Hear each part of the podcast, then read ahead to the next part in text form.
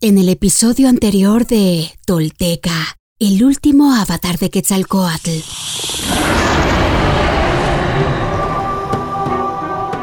Topilzin sigue los pasos marcados por la profecía. Crece, se metamorfosea en serpiente para luego volverse viento. Se convierte en sonido de caracol para después ser maíz y lodo, fuego y cascada, flor y marea. Y en el proceso, transforma en enseñanza su conocimiento y lo contagia a su pueblo, buscando convertir en semilla sus palabras para cosechar espíritus liberados.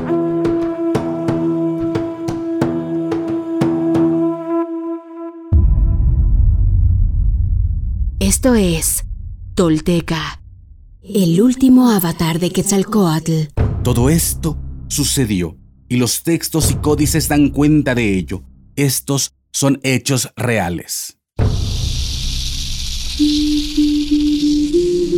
Quienes logran desentrañar en sí mismos el secreto del todo, se vuelven personas espejo, rostro y corazón. Y en ese espejo nos reflejamos todos como herederos de la náhuac.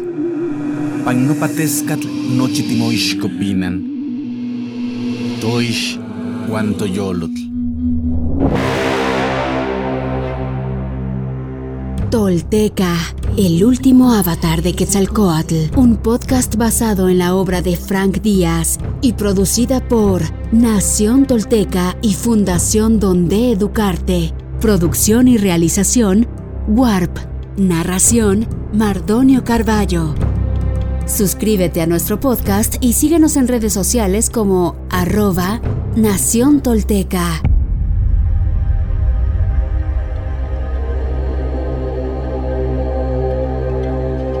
El desposeído.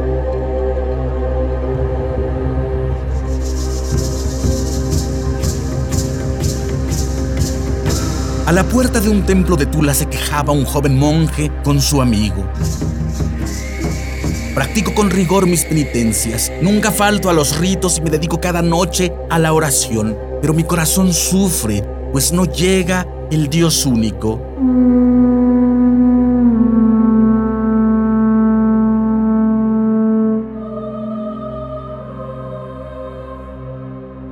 Como lo cuenta el lenguaje de Suyúa del Chilam Balam de Chumayel. Oh Padre, alzo mi oración en el día noveno y también en el decimotercero. Así oro al Divino nueve, al Ordenador trece, el Dios del cielo y del inframundo. Es entonces cuando cuento y repaso mis cuentecillas.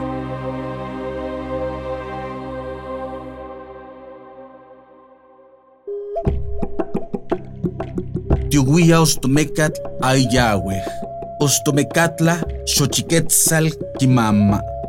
Ontlahtoa chololan. Machacalgua sionacochtla. Iteamic. Ximaquisla Iteamico.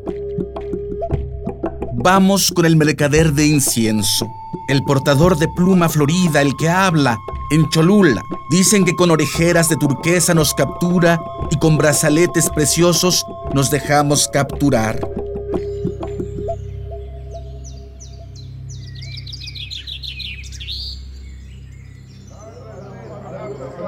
Así lo hicieron.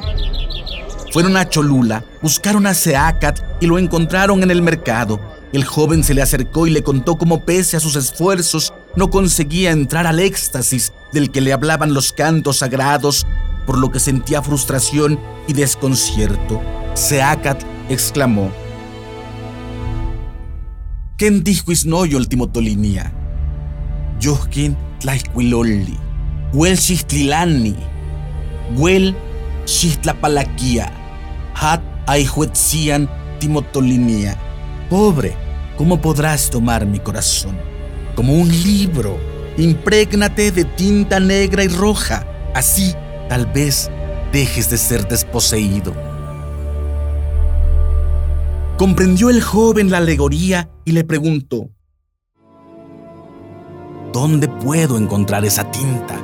Cesa la penitencia, aliméntate bien, duerme lo suficiente, recuerda mi voz en tu sueño y se te manifestará el espíritu.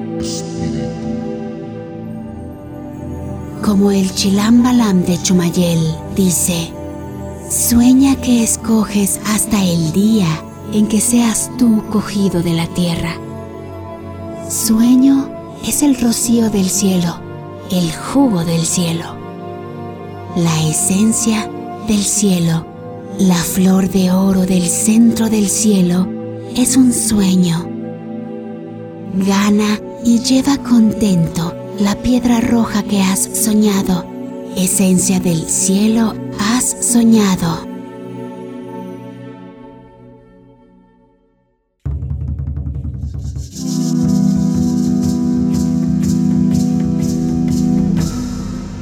Agradó al joven su respuesta y tanto él como a su amigo lo adoptaron como maestro. Muchos otros le siguieron, entre ellos estaban los devotos que Xochitl le había dejado en Tula, quienes se sentían tristes desde su partida. Un día se pusieron de acuerdo, vendieron sus casas y marcharon en grupo a Cholula para integrarse a la comunidad.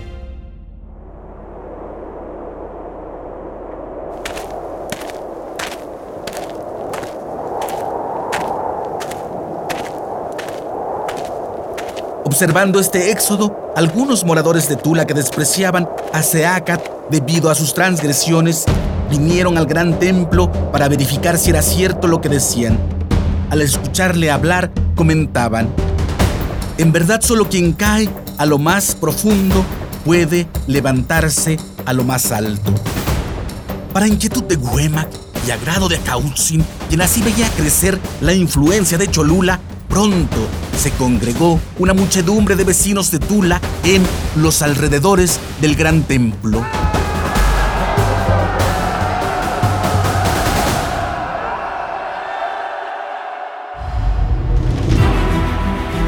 Seacat Topilsin Nakshit Quetzalcoatl, nuestro señor Unocaña, cuarto paso de la serpiente emplumada, con tinta sagrada, escribes historias, con sangre de flores, narras los épicos momentos de tu iluminación.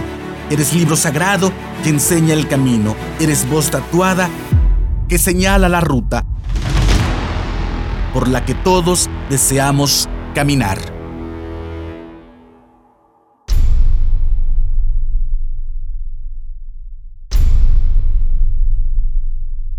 Hoy me pongo de pie, firme sobre la tierra. Al reconocerme reconecto, orgulloso con mi maravilloso pasado. Dejo atrás la mentira, las falsas creencias y la vergüenza que me fueron impuestas. Sí, estoy listo para tomar mi destino. Hoy, después de mil años, he despertado. Soy espíritu tolteca que jamás fue conquistado.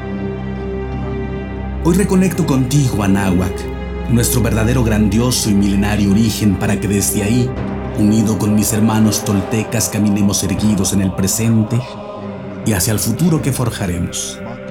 En mis manos tomo conocer y morar en la sagrada filosofía tolteca, tesoro de la humanidad, que hoy regresa y devela su legado.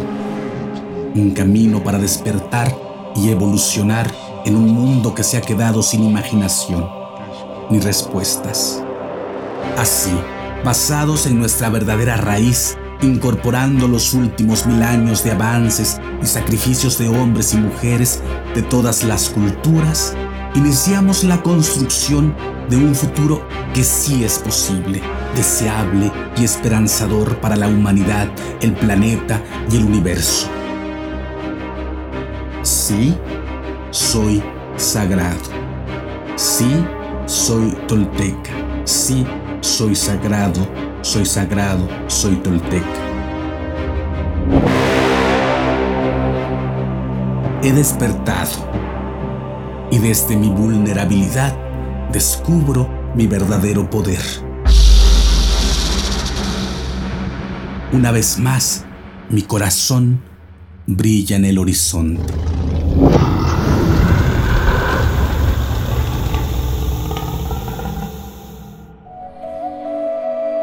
Suscríbete a nuestro podcast y síguenos en redes sociales como arroba Nación Tolteca.